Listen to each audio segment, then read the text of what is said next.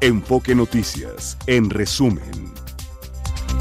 Jueves 11 de enero, a través de su cuenta de X, el dirigente del PAN, Marco Cortés, defendió el pacto que firmó con el gobernador de Coahuila, Manolo Jiménez. Escribió que la política debe ser transparente a la luz del día y a la vista de todos. Eh, también dijo que en toda democracia en el mundo lo más normal es que se realicen acuerdos políticos. Y Marco Cortés aseguró también en la cuenta de X que el único mafioso es el presidente López Obrador, porque todos los días miente y realiza acuerdos por debajo de la mesa. Aquí conversé hace unos minutos con el licenciado Jorge Sales Boyoli, abogado especialista en materia laboral. Consideró que la reforma al salario mínimo por encima de la inflación no podría ser declarada constitucional porque Morena y sus aliados no contarían con los votos necesarios para que fuera aprobada. Y también abordó el tema de la reforma a las pensiones. Dijo que no se necesita una reforma constitucional para modificar el sistema de pensiones. En fin, aquí algo de lo que nos dijo. Eh, la reforma del salario mínimo por encima de la inflación ya está prevista en la Ley Federal del Trabajo.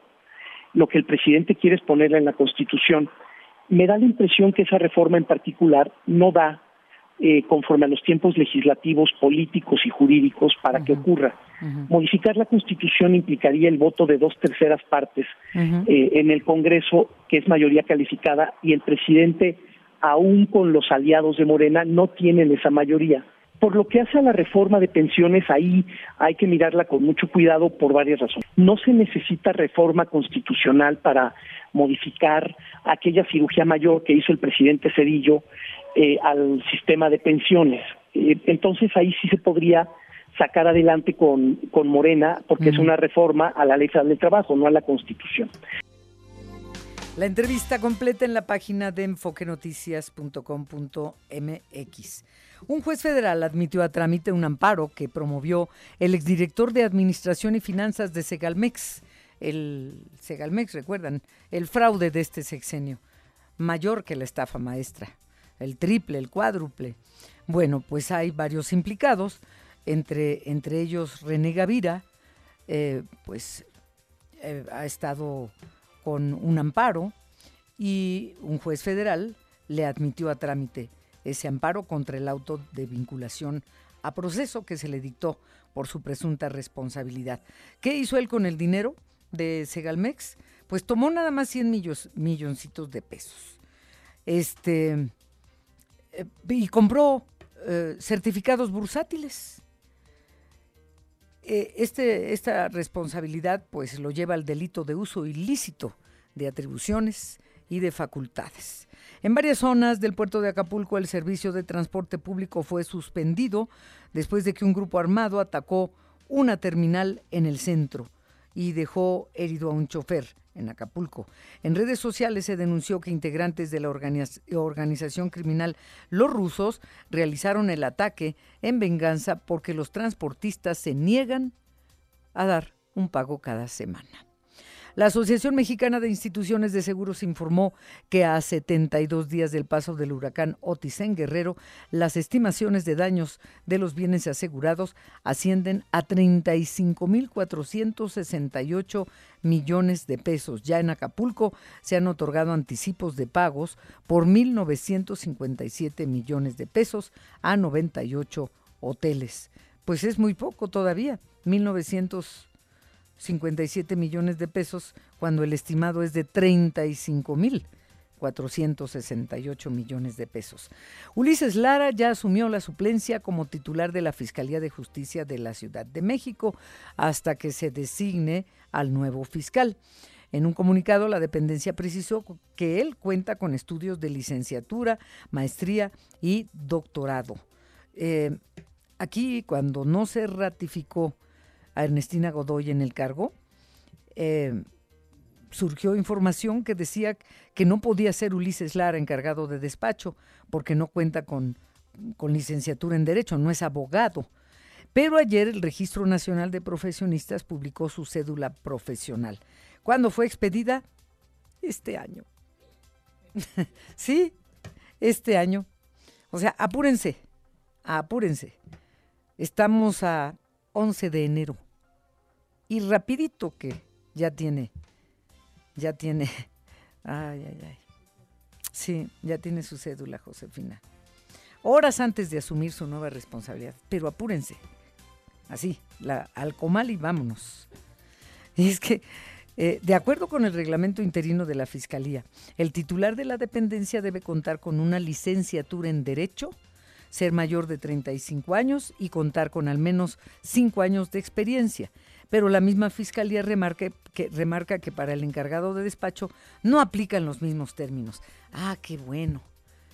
La Secretaría de Seguridad Ciudadana de la Ciudad de México puso en marcha el operativo Benito Juárez, con la entrega de 71 motopatrullas a integrantes de la policía para inhibir hechos delictivos como robo a transeúnte, robo de vehículo y otros en esa alcaldía y en demarcaciones aledañas. La buena noticia con Josefina Claudia Herrera. Queremos buenas noticias. Sí, hay buenas noticias. Adelante. Fíjate que tres países, Turquía, Bulgaria y Rumania, se pusieron de acuerdo, sobre todo para limpiar de minas el Mar Negro. Sí, porque, bueno, a partir de que empezó la guerra entre Ucrania y Rusia, naturalmente que se esforzaron la, Armada rusa a, pues, a depositar algunas minas, ¿sabes? A lo largo de toda la costa ucraniana. Obviamente pasaban por estos estrechos que dividen los continentes de Europa y Asia y bueno, pues eh, lamentablemente se han ido moviendo estas minas y claro, pues están eh, pues eh, en peligro, sobre todo a partir de esta guerra que comenzó en febrero del 2022, rápidamente ya vamos a cumplir dos años.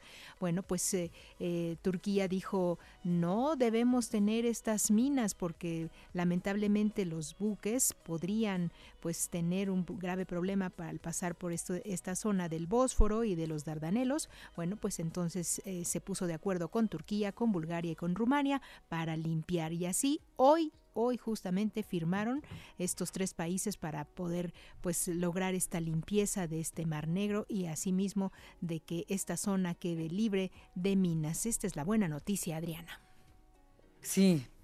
¿Cuánta cuánta maldad hay en el ser humano, ¿verdad? Definitivo, definitivo. Pero qué bueno que también está la otra parte. Por supuesto, que se pongan de acuerdo tres países y esta limpieza de minas me parece que sin duda debe ser pues eh, loable y rescatable para, para eh, ponerla aquí en nuestro noticiario, sobre todo porque pues sí se puede poner de acuerdo. Digo, van a cumplir dos años de guerra, pero creo que sí es importante limpiar de, de minas esta zona, porque pues obviamente las olas del mar van, van llevando sí, sí, Sí, qué peligroso. Muy peligroso. Bueno, pues muchísimas gracias, gracias Josefina Claudia Herrera y hasta mañana. Hasta mañana. Es momento de hacer una pausa. ¿A quién vamos a saludar, Gastón, por favor?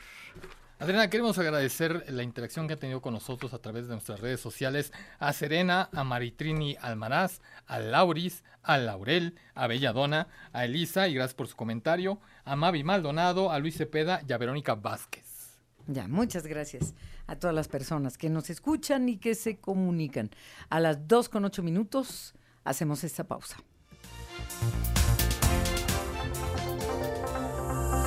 Vamos con Gerardo Cedillo, porque mm, el PRI acaba de aprobar su plataforma electoral que incluye los gobiernos de coalición, aunque en Coahuila pues ya no fue tanto, ¿verdad? Gerardo Cedillo, buenas tardes.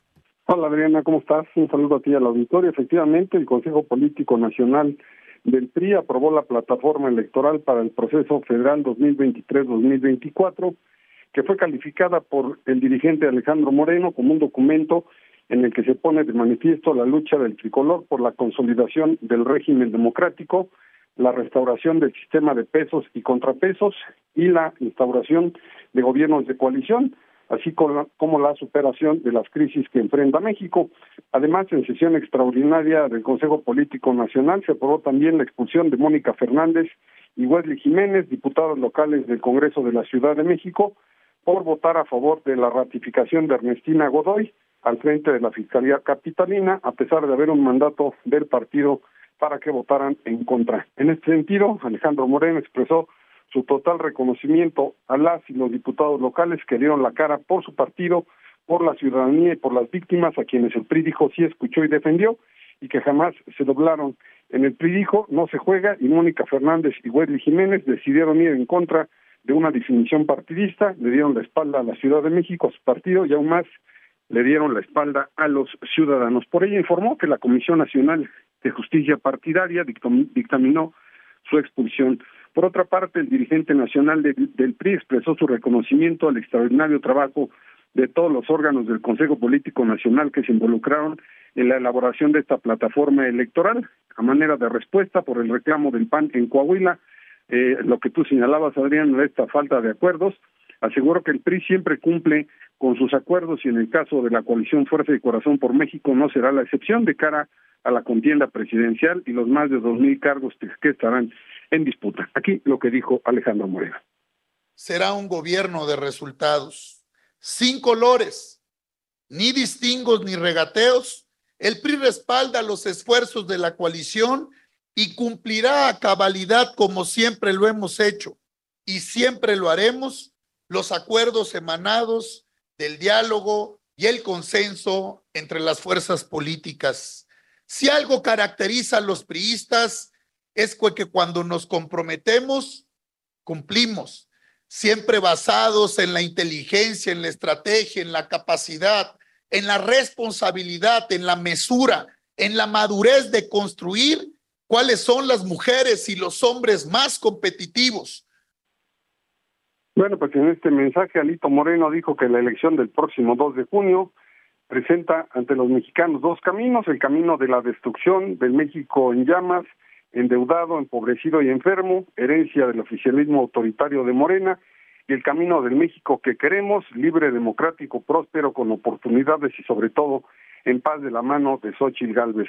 Durante la sesión celebrada de manera semipresencial, el líder nacional del PRI estuvo acompañado por la secretaria general, también por eh, los coordinadores parlamentarios en el Senado y Cámara de Diputados y desde luego por los sectores y organizaciones del revolucionario institucional, así como los expresidentes del tricolor que todavía pertenecen a sus filas. El reporte que te tengo. Gerardo, gracias y buenas tardes. Buenas tardes. Las finanzas con Martín Carmona. Martín Carmona, te escuchamos, por favor. Adriana, gracias y buenas tardes al auditorio. Hoy en la conferencia mañanera estuvo el director de la Comisión Federal de Electricidad, Manuel Bartlett, quien hizo un balance de cómo está la empresa eh, que surte energía a todo el territorio nacional, empresa pública, destacó el rescate que se ha tenido, así le llamó tanto el presidente López Obrador como el mismo director de la CFE, señalando que se dio un rescate porque el futuro de haber seguido bajo control de otras administraciones de CFE hubiera sido desaparecer. Hoy explicaba Marte, eh, Manuel Bartlett antes de la intervención se tenía un futuro fatalista para la empresa con una producción de energía del 16%, por lo que se decidió rescatarla y ahora se puede presumir de una acción mayoritaria del 54% de generación de energía eléctrica. Todo esto se traduce y explicaba el propio Bartlett en una estabilidad de precios en el servicio de energía eléctrica para todo el territorio nacional. Vamos a escuchar lo que comentó respecto a las tarifas. Sensible a la importancia que tiene el costo de la electricidad para las familias, pero también para la economía nacional, el presidente ordenó que las tarifas no aumentaran en términos reales. Así se ha cumplido esa instrucción y las tarifas no han aumentado más allá de la inflación. Se han beneficiado a todos los sectores, hogares, empresas, industrias y comercios. Es un apoyo directo, genuino y de enorme importancia y trascendencia para la sociedad, con que solo puede ser proporcionado por una empresa de servicio público de la calidad y peso como la CFE. La operación de esta empresa, explicó el director, fue en cuatro grandes proyectos. Primero, energías limpias. Segundo, ciclos combinados, tercero proyectos del corto plazo y cuarto adquisición de centrales. Esto es justamente el panorama que se dio hoy en la conferencia mañanera respecto a la operación de la Comisión Federal de Electricidad. Y vamos ahora contigo, Ernesto Gloria, información de la Confederación de Cámaras Industriales, la CONCAMIN, quien advierte de este aumento en el robo de vehículos de transporte de mercancías y el impacto que tiene justo en los precios de las mismas. Te escuchamos, buenas tardes. Y también, Martín, muy buenas tardes, auditorio de Enfoque Noticias. En la primera conferencia de prensa, este organismo de industriales alertó que dos millones de empleo están en riesgo en nuestro país relacionados con los sectores textil, vestido y calzado por un fenómeno de importación de prendas introducidas al país mediante compras en línea que no superan los 50 dólares, principalmente provenientes de China, la India y otras naciones asiáticas. José Abugaber, líder del organismo, hizo un llamado a las autoridades a visibilizar esta problemática problemática, ya que afirmó hay industrias que por la baja en sus pedidos no han podido incluso arrancar sus operaciones de este 2024. Escuchamos a José Abugaber. Normalmente siempre los primeros días, el día 3 de enero, habrían, hoy, hoy están esperando más. Eso habla de que no tienen la misma continuidad de pedidos que se tenían antes. Eso nos puede afectar en empleo, pérdidas, varias cosas es, hacer acciones reales para ver cómo defendemos esos sectores, si es que están en la lista de prioridades del gobierno estos sectores. ¿Por qué va a pasar? Si no se hace nada, continúa esa tendencia del superpeso, continúan los problemas en aduanas y contrabando, pues van a terminar desapareciendo estas industrias. Son más de dos millones de empleos que generan esos sectores. O le ponemos una cuota especial a todos estos que están por abajo del precio. Eso pues beneficia a las finanzas públicas y defiende los sectores que están pasando por una situación difícil. Martín, ya lo señalabas, el organismo también manifestó su preocupación por un incremento de hasta el 10% en el robo de mercancías en carreteras del país en estados que ya llevan varios meses con esa problemática. Es nuevamente la voz de José Abugaber. Lo que va el sexenio van 84.963 robos a transporte. Es casi un incremento del 10%. Y principalmente las mercancías que más se están robando es alimentos y abarrotes, materiales de construcción, refacciones y productos automotrices. Y hay una frecuencia también de los robos que durante el tercer trimestre del 2023 los incidentes de robo de carga fueron más frecuentes entre semana, de lunes a viernes, con los martes 21%, miércoles 18% y los jueves 19%. Está yendo al mercado informal. O también puede ser que vaya al mercado formal, que los estén presionando para que sea consumido ese producto. Pues ahí, Martín, la advertencia que está haciendo este organismo, el líder de los industriales señaló que de acuerdo a estimaciones, en el 2022 el costo de robos, afectaciones a equipos y costos adicionales para protegerse de la delincuencia habrían representado cerca de siete mil millones de pesos, lo cual al final de cuentas impacta al consumidor final. Abucaber Anthony dijo que la seguridad requiere un cambio de estrategia porque la realidad contrastada con las cifras es muy diferente y además no lanzan un buen mensaje para las inversiones. Recordó que aunque se ha hecho cosas, no es lo suficiente para alcanzar la paz que los mexicanos deseamos. Pues ahí, Martín, los retos para este 2024 en diversos rubros y en especial, pues también para los que serán candidatos aspirantes a gobernar no solo el país, sino también las diversas entidades y municipios que conforman a todo México, Martín. Exactamente, bien, lo planteas como reto a atender por parte de las candidatas y ojalá que se resuelva. Ernesto, gracias. Muy buenas tardes. Buenas tardes. En su momento el propio secretario de Hacienda, Rogelio Ramírez de la O, reconoció que este tema del robo de mercancías impacta en los precios de los alimentos y de las mercancías. Ya para terminar, le cuento que la Asociación Mexicana de Instituciones de Seguros informó que se han atendido 98 hoteles afectados por Otis allá en Acapulco. Se les han dado pagos anticipados por 1.957 millones de pesos. Se han atendido 14.668 vehículos afectados y el monto pagado de 880 millones de pesos y en cuanto a viviendas, 16.518 viviendas atendidas por un monto de 9.264 millones de pesos. Lo que tenemos, Adriana. Muchas gracias, Martín. Hasta mañana a las 6 te escuchamos. Aquí estaremos. Gracias. 6 de la mañana con Martín Carmona. Amanece. Bueno, vamos a hacer una pausa y a saludar más gente tan hermosa. Muchas gracias. además, recordemos que es, hoy es el día de la gratitud. Eh, gracias a quienes nos escuchan y también se comunican. ¿Quiénes son, por favor, Gastón? Y el meteorológico de una vez, ¿no? no sí, Adriana, exactamente. Mira, para este 11 de enero, el ingreso del Frente Frío número 26 sobre el noreste del país, en interacción con las corrientes de chorro polar y subtropical, van a provocar un ambiente muy frío en gran parte del territorio nacional, destacando las temperaturas de hasta menos 15 grados que van a alcanzar las zonas serranas de Chihuahua y Durango, y de menos 10 grados en las partes altas de Baja California, Sonora y Zacatecas, en donde también se espera caída de nieve. De igual forma, el Frente 26 va a generar chubascos en Baja California, en Chihuahua, en Sonora y lluvias aisladas en Chiapas, Guerrero, Oaxaca, Quintana Roo y el sur de Veracruz. En contraste, se espera que en la tarde haya bastante calor en las tres entidades que conforman la península Yucatán, en donde van a alcanzar temperaturas de 40 grados. También se registrarán temperaturas de 35 grados en el sur de Veracruz, en Tabasco, en Chiapas, en Oaxaca, en Guerrero y en las costas de Michoacán. Para la Ciudad de México se pronostica un día parcialmente nublado a medio nublado, con una temperatura máxima de 25 grados. Ahorita aquí al poniente de la Ciudad de México tenemos 22 grados y no va a llover. Y así se va a mantener el resto de la semana, Adriana. Bien, ¿y a quién saludamos? Saludamos a Ángela Mancio, que ha interactuado con nosotros en estos últimos 10 minutitos. Sería como el último que estuvo. Ah, a, Serena y Lauris. A Serena y a Lauris ya le dimos las gracias, a ah. Laurel, a Belladona, a Mari Maldonado y a Verónica Vázquez también. Le damos las gracias. Y a Ángela Mancio. Y a Ángela Mancio. Bien, vamos a una pausa.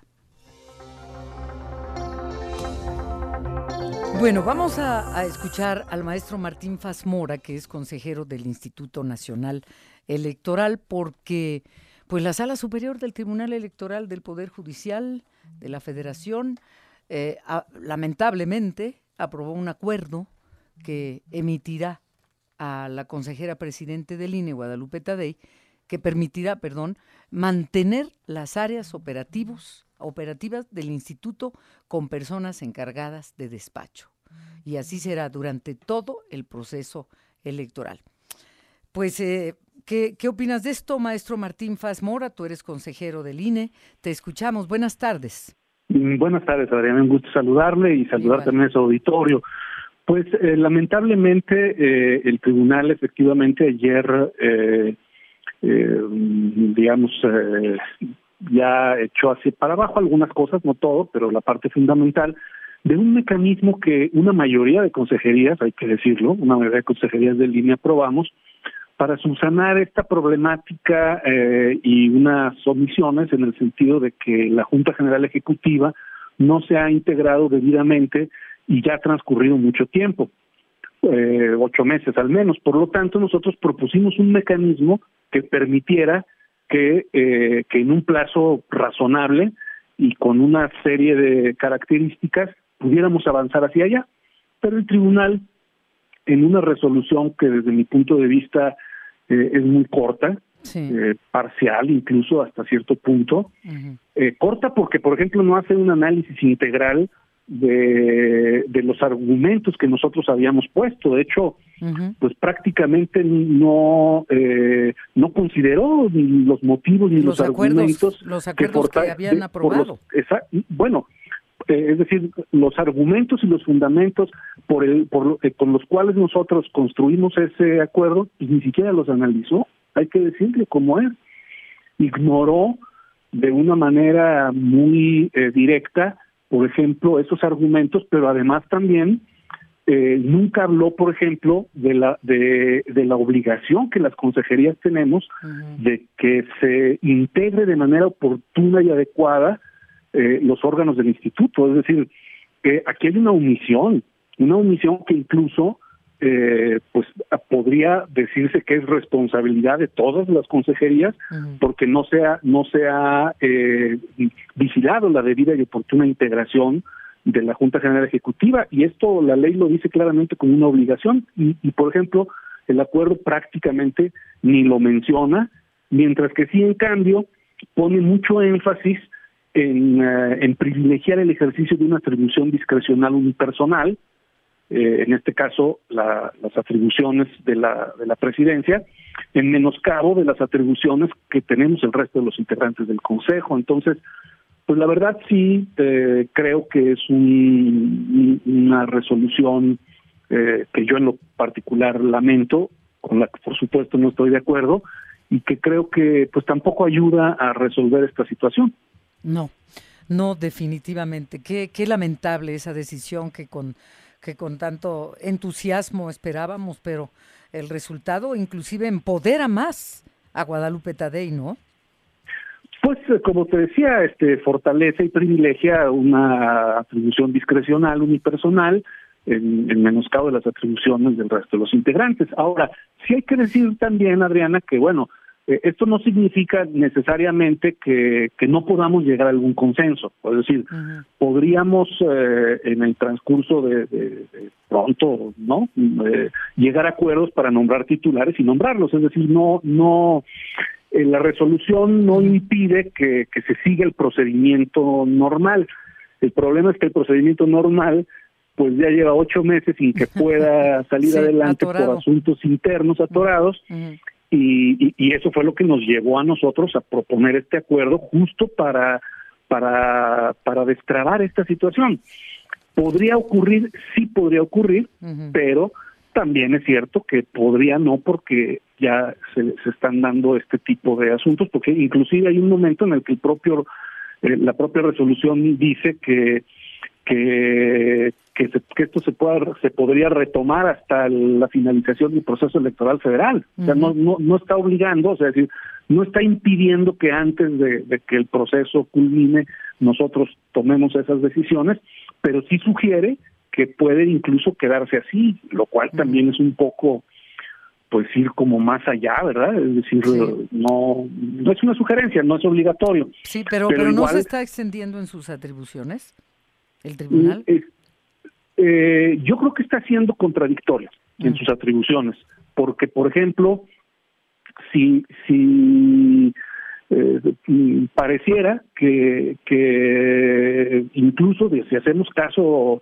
eh, a, los criterios utilizados, pues pareciera que entonces el Consejo no podría eh, eh, hacer lineamientos o tomar acuerdos porque pues presuntamente nosotros no podemos eh, eh, operativizar o acotar algunas de las cosas que la ley señala, que era lo que en todo caso buscaba nuestro mecanismo. O sea, nuestro mecanismo no le estaba quitando atribuciones a nadie, nuestro mecanismo lo único que estaba haciendo era eh, materializar mediante un mecanismo específico de manera operativa algo que no había estado ocurriendo y que, para que pudiera ocurrir, pues lo pudiéramos hacer, este mecanismo.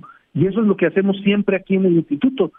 Por ejemplo, yo recuerdo eh, cuando se hablaba de la, cuando se habla del tema de la paridad en las gubernaturas, pues la ley no decía nada de la paridad de las gubernaturas, nosotros emitimos unos lineamientos eh, y justo una de las quejas de los partidos era que por qué dábamos lineamientos que la ley no, no o sea, que, la ley no consideraba ese tipo de procedimientos y el tribunal en su momento eh, en ese tema y en otros temas eh, dijo sí están en su derecho porque tienen una atribución de reglamentación eh, para para poder activar y hacer eh, realidad lo que la ley señala cuando la ley no señala por ejemplo algún procedimiento. Y eso era lo que nosotros estábamos buscando. Entonces pues sí, este, sí resulta preocupante. Además, también eh, en este caso contraviene el propio reglamento interior del INE. La, normatividad vigente del INE. ¿no? Exacto, porque la, la, normatividad vigente no permite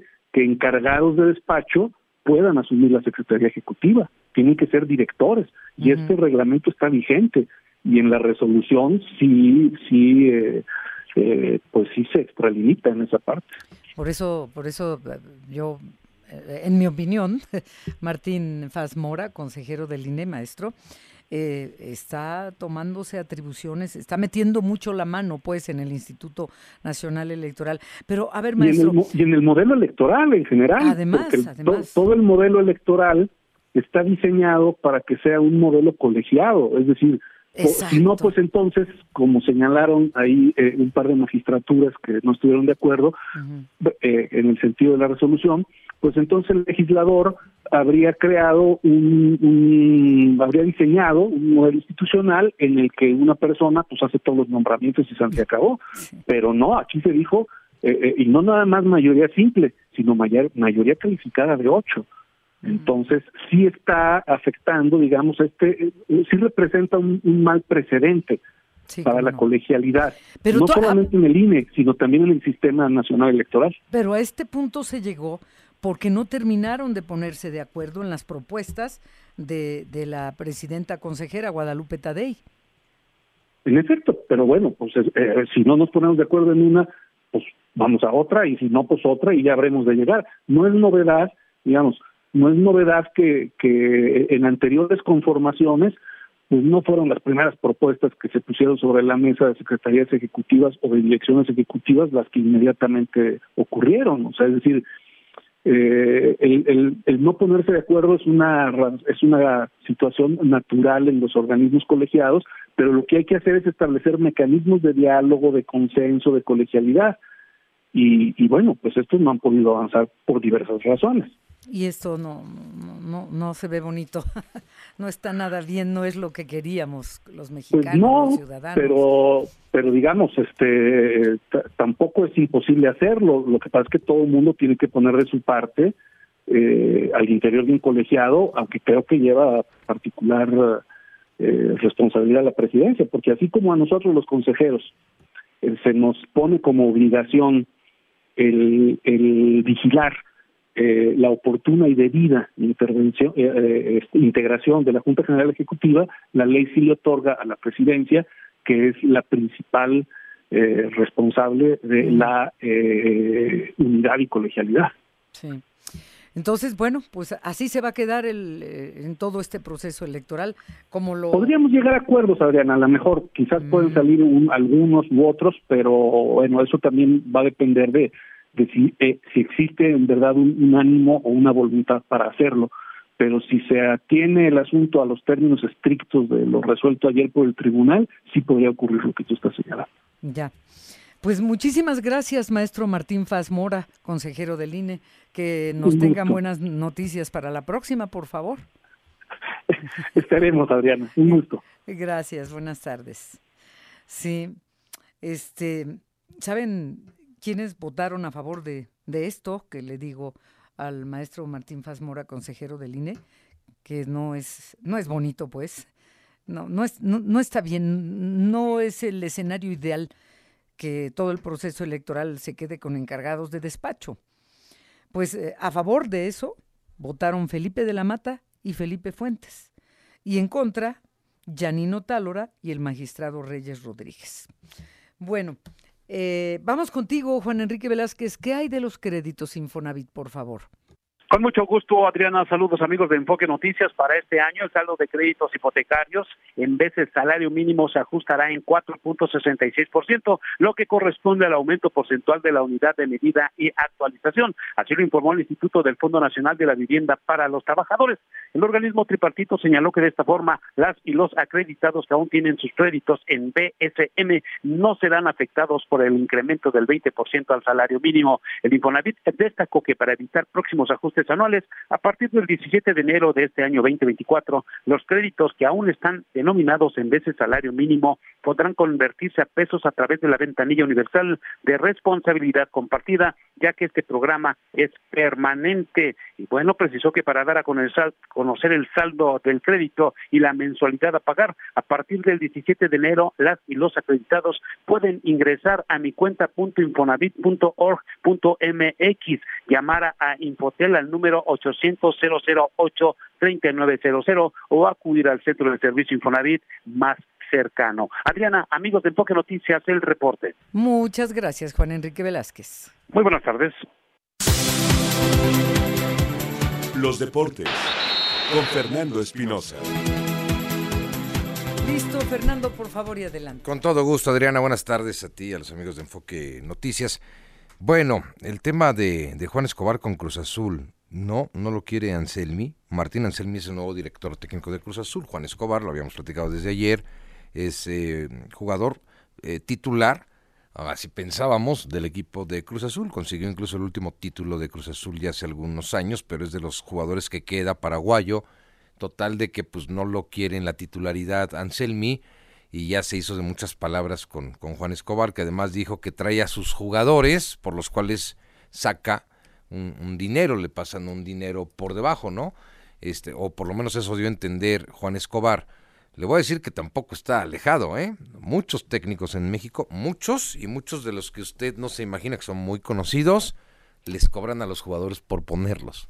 Esa es, esa es una realidad. O dentro de, digamos, la transferencia le dicen, ok, yo te voy a llevar al equipo, pero este, pues me das una lanita.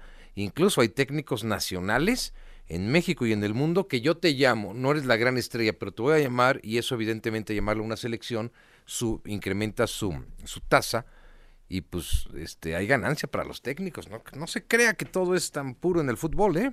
Bueno, el caso es de que Juan Escobar podría salir de Cruz Azul en cualquier momento porque lo exige el técnico Martín Anselmi, ¿eh? que por cierto ya dieron a conocer los... Eh, el boletaje para el partido de Cruz Azul frente a Pachuca este fin de semana. Bueno, sí son boletos caros, arriba de los 200 pesos, ¿eh? Arriba de los 200 pesos. Y le voy a decir por qué es caro.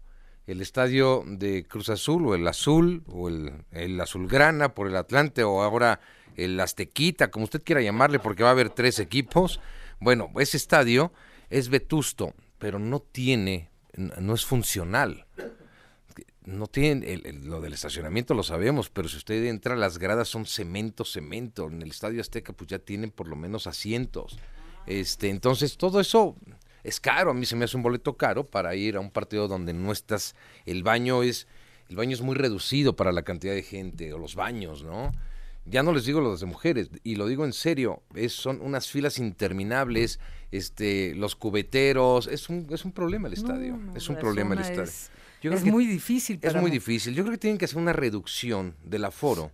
A ver, mm. me caben 40, pero voy a vender 35 mil boletos nada más, ¿no? Porque si no, no, este, no, ¿tú pero no, pues no. Es, eh, hay, hay, dos puntos aquí, una es negocio y el otro, pues es México también, ¿no? Eso también, eso también pasa. Oye, muy triste lo de Sven Goran Eriksson, que fue director técnico inglés, él, director técnico de México en algún momento. Lo entrevistaron en una cadena inglesa. Él es sueco eh, dije inglés, ¿verdad? Perdón, es sueco, es Ben Goran Eriksson. Bueno, que nos iba a ser campeones del mundo, ¿se acuerda? Y que fracasó. Mm, todos han fracasado también. Aquí la condición es de que le hacen una entrevista y dice, bueno, pues yo ya, ya me voy del mundo, eh, tengo cáncer, me dan un año de vida, si me va muy bien y si me va mal, pues estoy a pocos meses de, de ah, terrible, 75 años, ¿eh? un, un, hombre muy exitoso. Vino a México y no la hizo, pero también hablaba un poquito de la idiosincrasia y eso se entiende. Imagínate con jugadores que les gusta un poquito la fiesta y demás, difícil cuando llevas en Suecia un orden este absoluto, ¿no? Entonces como que no se no se ajustó. Alexis Vega, este jugador polémico de Chivas, le ofrecieron irse a eh, los terremotos de San José en la MLS y dijo, "No, no, no, si a mí me llaman de la MLS voy a jugar con Messi o voy a jugar al Galaxy de Los Ángeles." Imagínense nada más todavía poniéndose moños. Por lo menos eso es lo que se comenta. La NFL anunció Hoy que Chicago, los Osos de Chicago, Jacksonville, los Jaguares y Minnesota, los Vikings, van a ser protagonistas de los partidos internacionales en 2004 de la NFL, que ya sabe usted los tienen en Inglaterra, y van a tener Brasil, por cierto, Sao Paulo por primera vez, ya se conocerán eh, ahí los, los equipos participantes. Y ya para cerrar, eh, te comento, eh, Adriana, que Bill Belichick ha dejado de ser, después de 24 años, el coach de los Patriotas de Nueva Inglaterra. Hoy lo anunció el señor Kraft, eh, Robert Kraft, el dueño de los Patriotas, eh, alguna vez también medio bravo el señor, lo, lo cacharon este eh, tomando masajes y haciendo cosas extrañas ahí en Miami, pero como tiene mucho dinero, la libró, la libró sin ningún tipo de dificultad. Bueno, ya le dijo que Belichick no está, salen las lágrimas de mucha gente, entre otras de Tom Brady, que le agradece por haberlo hecho el mejor jugador de la NFL en toda la historia, y tiene toda la razón. 24 años, tiene 71 de edad, y no tiene equipo, va a buscar algún equipo y van a levantar muchos la mano, porque es uno de los coaches más exitosos en toda la historia del fútbol americano de los Estados Unidos. Son los deportes, Adriana, muchas gracias. Gracias a ti. Y buenas tardes. Y mañana hablamos mucho de la liga, que ya empieza el fin de semana la Liga del Fútbol Mexicano. Con tu América, que quiere el bicampeonato. Perdón, las Chivas quieren ganar un título. Adiós. Hasta mañana. Mira, qué bueno que ya te vas. buenas tardes. Eh, vamos a continuar con información. ¿Han visto a la pobre jirafa? o jirafo, Benito se llama, en Chihuahua. Ah, qué, torpezas en Chihuahua teniendo a una jirafa en las condiciones en las que la han tenido, con el frío y a la intemperie y con el calor antes y eh, hay que rescatar esta jirafa y nadie asume la responsabilidad, ni la Profepa ni la gobernadora de Chihuahua. Y ahí está la pobre jirafa. Pero pues imagínense para trasladarla. Se va a trasladar a Puebla. Eh, allá en Puebla, la familia Camacho pues dice, acá la cuidamos, acá la protegemos. ¿Y quién va a pagar el traslado al Centro de Conservación Animal? Vamos contigo, Edmundo Campos, a Puebla. ¿Qué tal, Adriana? Te saludo con mucho gusto. Muy buenas tardes. Y sobre todo cuando en Puebla existe ese parque de conservación animal, como ya lo mencionabas, que tiene experiencia en el traslado de animales. Existen antecedentes de elefantes desde África, también de leones, como lo vimos hace algunos cuantos meses, que vivieron hacia Puebla y que también fueron rescatados.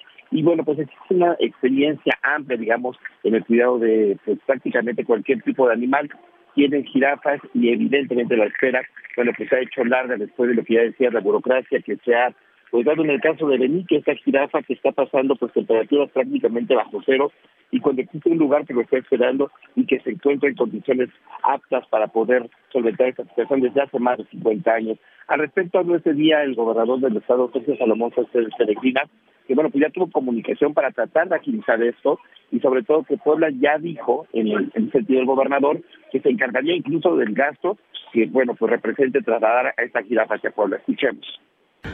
Sí, hablé con la titular de Profepa hoy por la mañana, dije que tenemos todas las condiciones, daremos todas las facilidades y estoy dispuesto a que el Estado corra con los gastos para el traslado de Benito. Me dice que están corriendo en todos los tiempos para poder ya eh, buscar ese traslado. No somos el único estado que se ha ofertado a, recibir a Benito, pero esperamos correr con la suerte para poderlo hacer. Aquí somos especialistas por medio de África y también ya platiqué con Gregory Camacho y ellos saben cómo hacerlo. Decía que no es Puebla el único estado que está interesado en recibir a, a Benito. La situación también habría que decirlo, Adriana, que pues la experiencia que existe del traslado de animales y también en el cuidado, bueno, pues Puebla tiene experiencia en ese sentido y bueno, pues tenemos prácticamente la misma, eh, el mismo clima que en la Ciudad de México. Evidentemente no pasa lo mismo que está pasando en estos momentos la jirafa por los ríos que se están dando pues en la zona en la que se encuentra pues en estos momentos. El reporte, Adriana. Sí, pusieron un texto como si la jirafa se expresara diciendo lo mal que le está pasando. Dice, yo soy Benito y estoy muriendo congelado. Mis pestañas se están congelando, mi saliva se está congelando y yo estoy agonizando y muriendo por el frío extremo.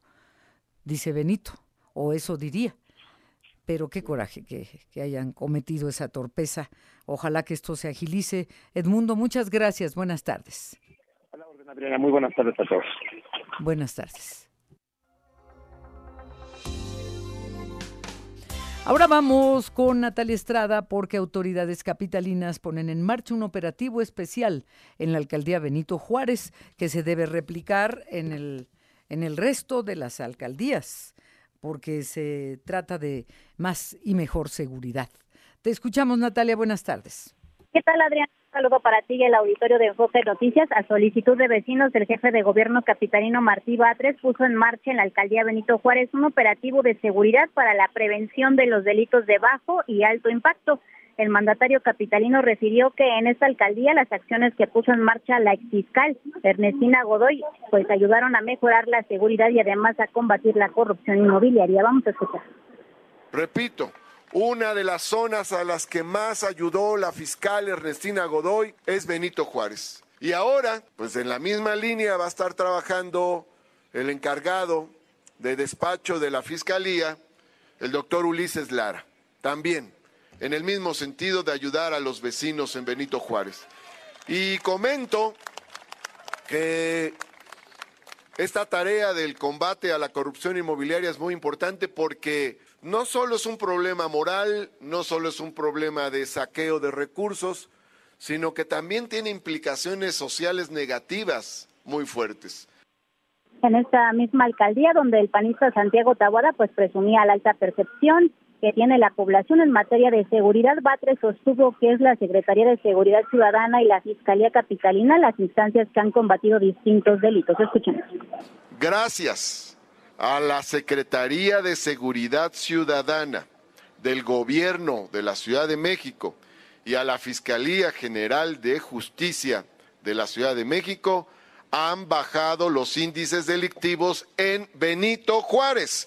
Ellos son los que realizan la labor aquí, ellos son los que se meten cotidianamente, día con día, con humildad, con trabajo entregado. No crean ustedes que bajan los índices delictivos porque se ponga a circular una camionetita que ande dando vueltas. No, no, no crean que así bajan los índices delictivos. El mandatario capitalino entregó 71 nuevas motopatrullas a la policía de la ciudad, adquiridas con una inversión federal de más de 17 millones de pesos. Adicionalmente serán desplegadas 61 motocicletas, 23 cuatrimotos y 127 elementos de la Secretaría de Seguridad Ciudadana. Adriana, la información que les tengo. Muchísimas gracias, Natalia Estrada. Buenas tardes. Buenas tardes. ¿Vamos al cine, Gastón? Ay, es tiempo de ir al cine, Adriana. Vamos al cine. vamos con Gastón Fentanes. Vamos al cine con Gastón Fentanes. Adriana, amigos de Enfoque Noticias, corría el mes de octubre del año de 1972 cuando el vuelo 571 de la Fuerza Aérea Uruguaya fue encargado de llevar de Montevideo, Uruguay a Santiago de Chile a 45 pasajeros, 19 de ellos jugadores de un equipo de rugby. Infortunadamente, el avión se estrelló en la cordillera de los Andes, en donde solamente 29 pasajeros sobrevivieron al accidente. Los supervivientes de los Andes, una de las grandes tragedias del siglo XX.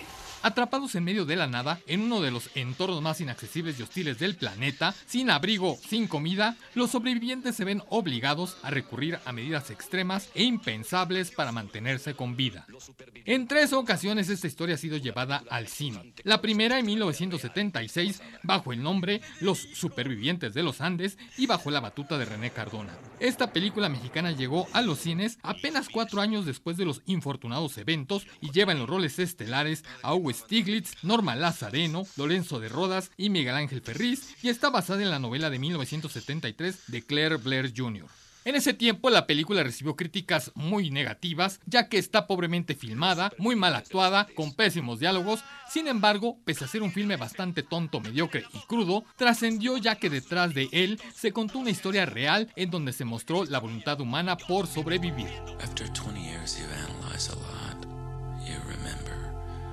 La segunda ocasión que llegó al cine esta historia fue en 1993 con la película estadounidense Viven, cinta de gran presupuesto dirigida por Frank Marshall y actuada por Ethan Hawke, Josh Hamilton, Iliana Douglas y Bruce Ramsey, y está basada en el libro homónimo de Pierre Paul Reed de 1974. La película tuvo una mediana recepción, pues no representó con fidelidad lo acontecido, además se cuestionó el haber incluido a personajes ficticios o que no respetaban el nombre verdadero de los protagonistas del vuelo, pero sobre todo el destacar solamente a unos pocos personajes cuando en realidad todos colaboraron con la supervivencia del grupo.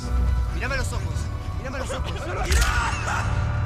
La tercera ocasión que se lleva esta historia al cine es La Sociedad en la Nieve, película escrita y dirigida por el realizador español Juan Antonio Bayona y lleva en los roles protagónicos a Enzo Bogrinchik, Agustín Pardela, Matías Recal y Thomas Wolf, y esta es la recomendación de esta semana para ver cine desde casa. La Sociedad en la Nieve es una película española que es la adaptación al cine de la novela homónima, basada en hechos reales, de Pablo Bierzi de 2022.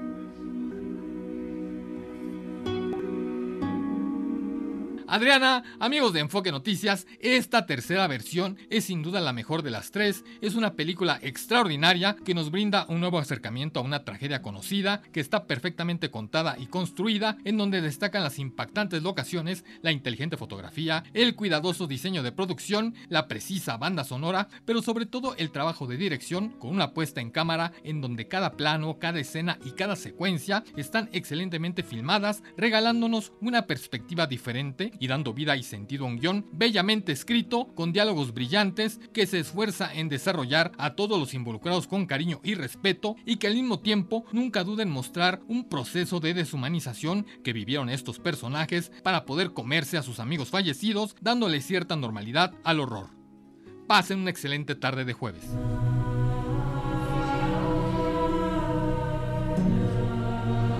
Pero, ¿por qué si ya conocemos la historia, me comentas acá tras bambalinas?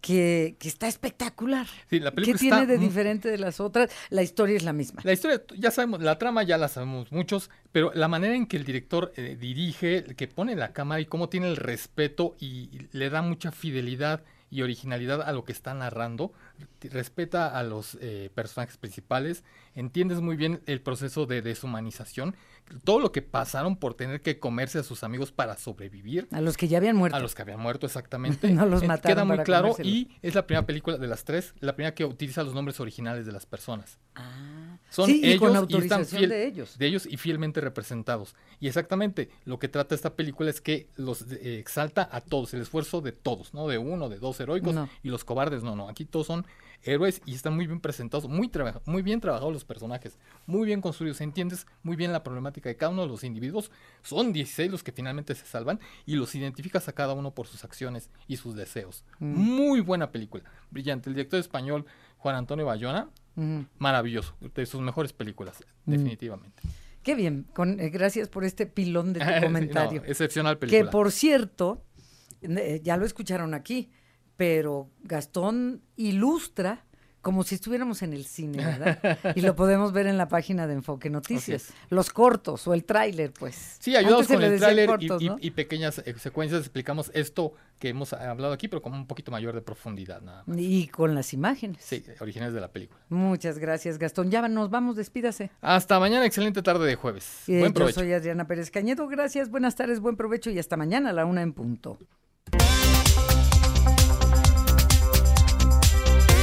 NRM Comunicaciones presentó Enfoque Noticias con Adriana Pérez Cañedo. Lo esperamos en punto de las 18 horas con Alicia Salgado.